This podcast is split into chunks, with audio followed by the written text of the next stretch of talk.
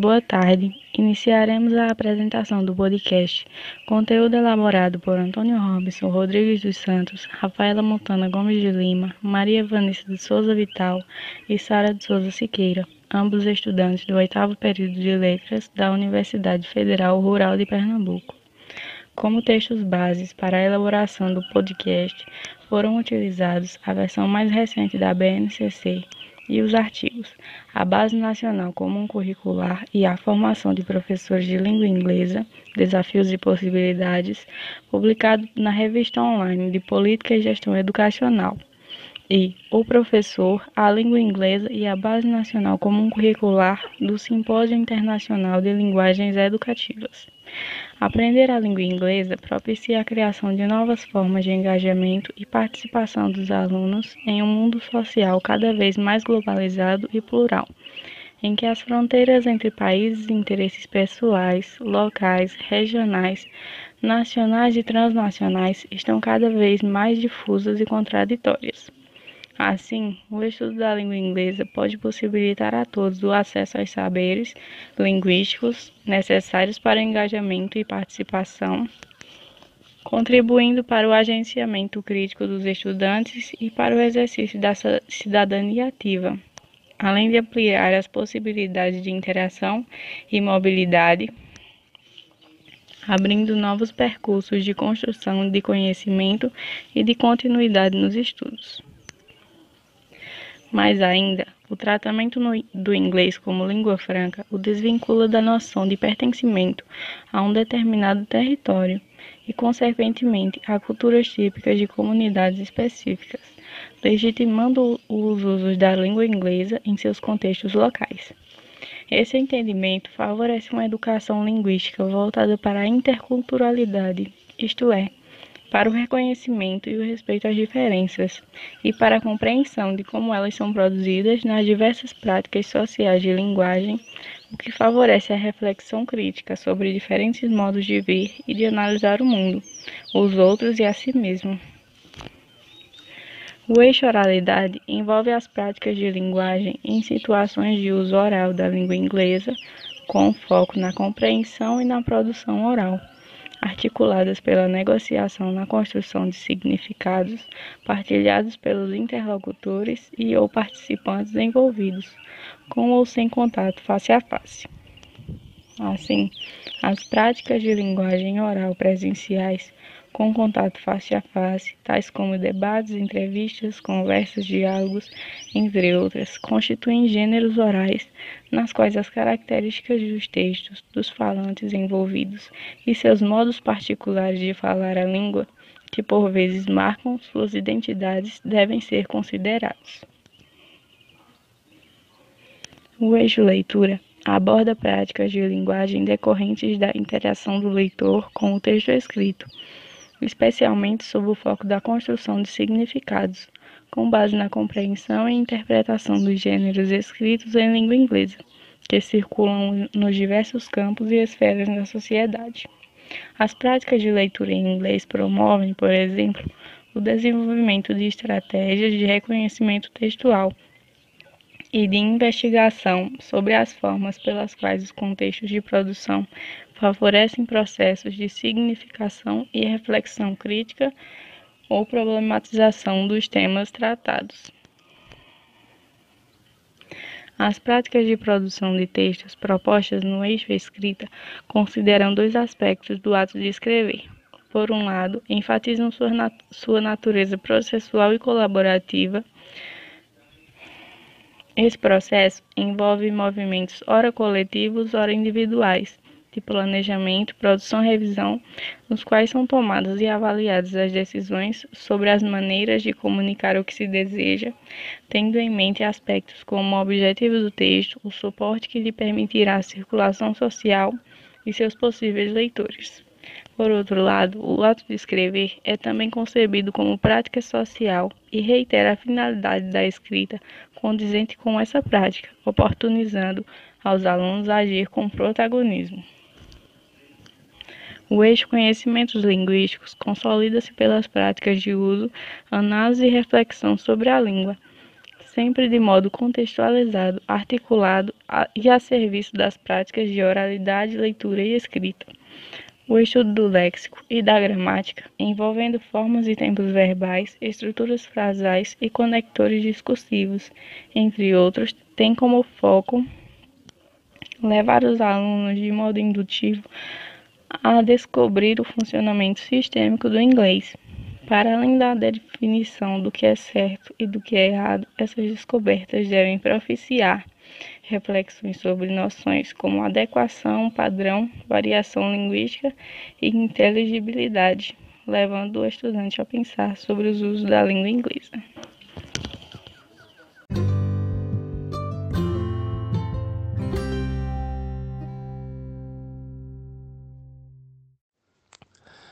A BNCC visa uma educação baseada em princípios de equidade e justiça social, mas para que esta proposta se torne efetiva, é necessário, em sua forma de implementação, considerar alguns aspectos, possibilitando a todos os cidadãos o acesso aos conhecimentos indicados pelo documento. A efetivação de tais propostas requer um trabalho interdisciplinar de partilha de saberes, conhecimento e experiência, e daí a importância de considerar a formação dos professores responsáveis pelo ensino da língua. A formação de tais profissionais, nesse sentido, deve privilegiar a realidade social em que está inserido contextualizar para ensinar de modo significativo, construir elementos que auxiliem e orientem o saber fazer dos estudantes para resolver problemas cotidianos, como preconiza a BNCC, visando o estímulo da criatividade para a resolução de problemas, ao trabalho coletivo e cooperativo ligado à ética e à cidadania. Algumas competências tratam ainda da temática de inovação e da tecnologia, o que sugere que a formação de professores precisa abordar temáticas ligadas ao uso da tecnologia em âmbito escolar. A depender do modo com que os professores desenvolvam percepção acerca de como estudantes interagem com as diferentes tecnologias no processo educativo, elas poderão se tornar um desafio ou uma possibilidade. Todavia, consideramos necessária a utilização desses instrumentos tecnológicos no sentido de contemplar as expectativas geracionais dos estudantes que convivem socialmente com esses instrumentos. Não param por aí as dificuldades encontradas pelos professores na tarefa de lecionar em escolas públicas, principalmente no que se trata da estrutura disponível nas escolas a superlotação das salas de aula, precariedades nos recursos materiais oferecidos pelas escolas e, além dessas questões, a falta de interesse dos alunos. Para que o aluno aprenda o inglês, não basta explicar e exigir que entenda a língua-alvo. O antigo método em que o professor utiliza-se da fala expositiva durante horas, que na verdade cansa e irrita, não prende a atenção, nem desperta a curiosidade e o interesse do aluno. Enfim, não contribui para um aprendizado eficiente, apenas massacra e desgasta. Para aprender é necessário despertar sua atenção criar nele o legítimo interesse pela segunda língua, estimulando seu desejo de conseguir os resultados visando média, tarefas progressivas, cultivo do gosto pelos trabalhos relacionados ao inglês, é o que afirma Gomes em 1999. Inúmeros fatores afetam no processo de aprendizagem de um aluno. Dá-se exagerada importância ao processo de ensinar e não tanto ao processo de aprender.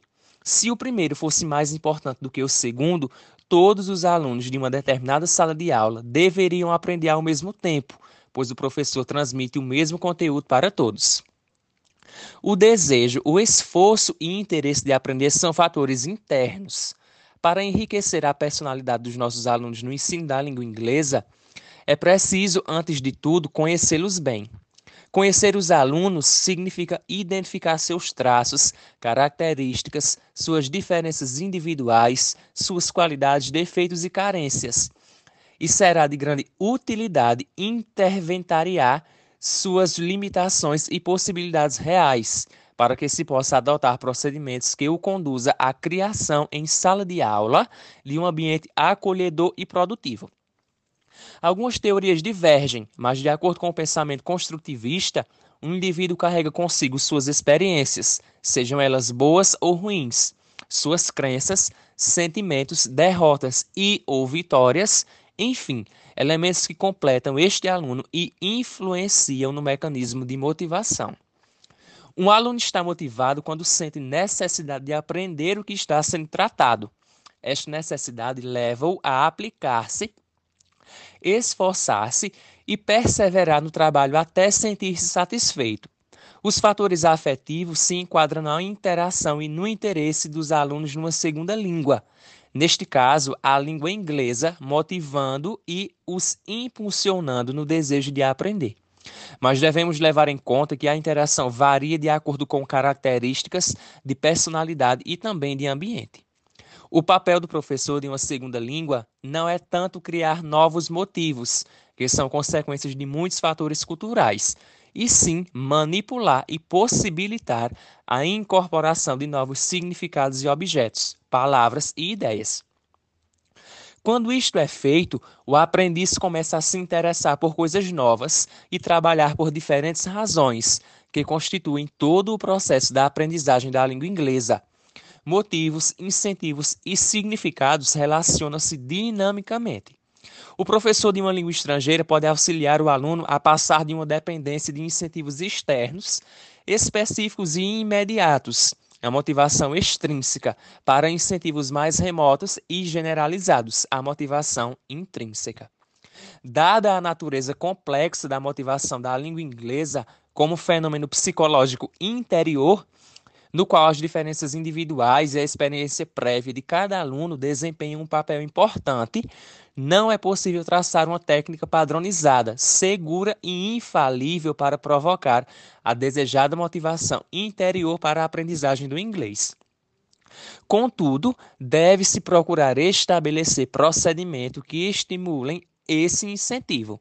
O incentivo da aprendizagem do inglês é a atuação externa intencional e bem calculada do professor para, mediante meios auxiliares, recursos, procedimentos adequados, intensificar em seus alunos a motivação interior necessária para uma autêntica aprendizagem. Seja qual for o fator determinante, o que não pode deixar de haver é a interação dentro de uma sala de aula.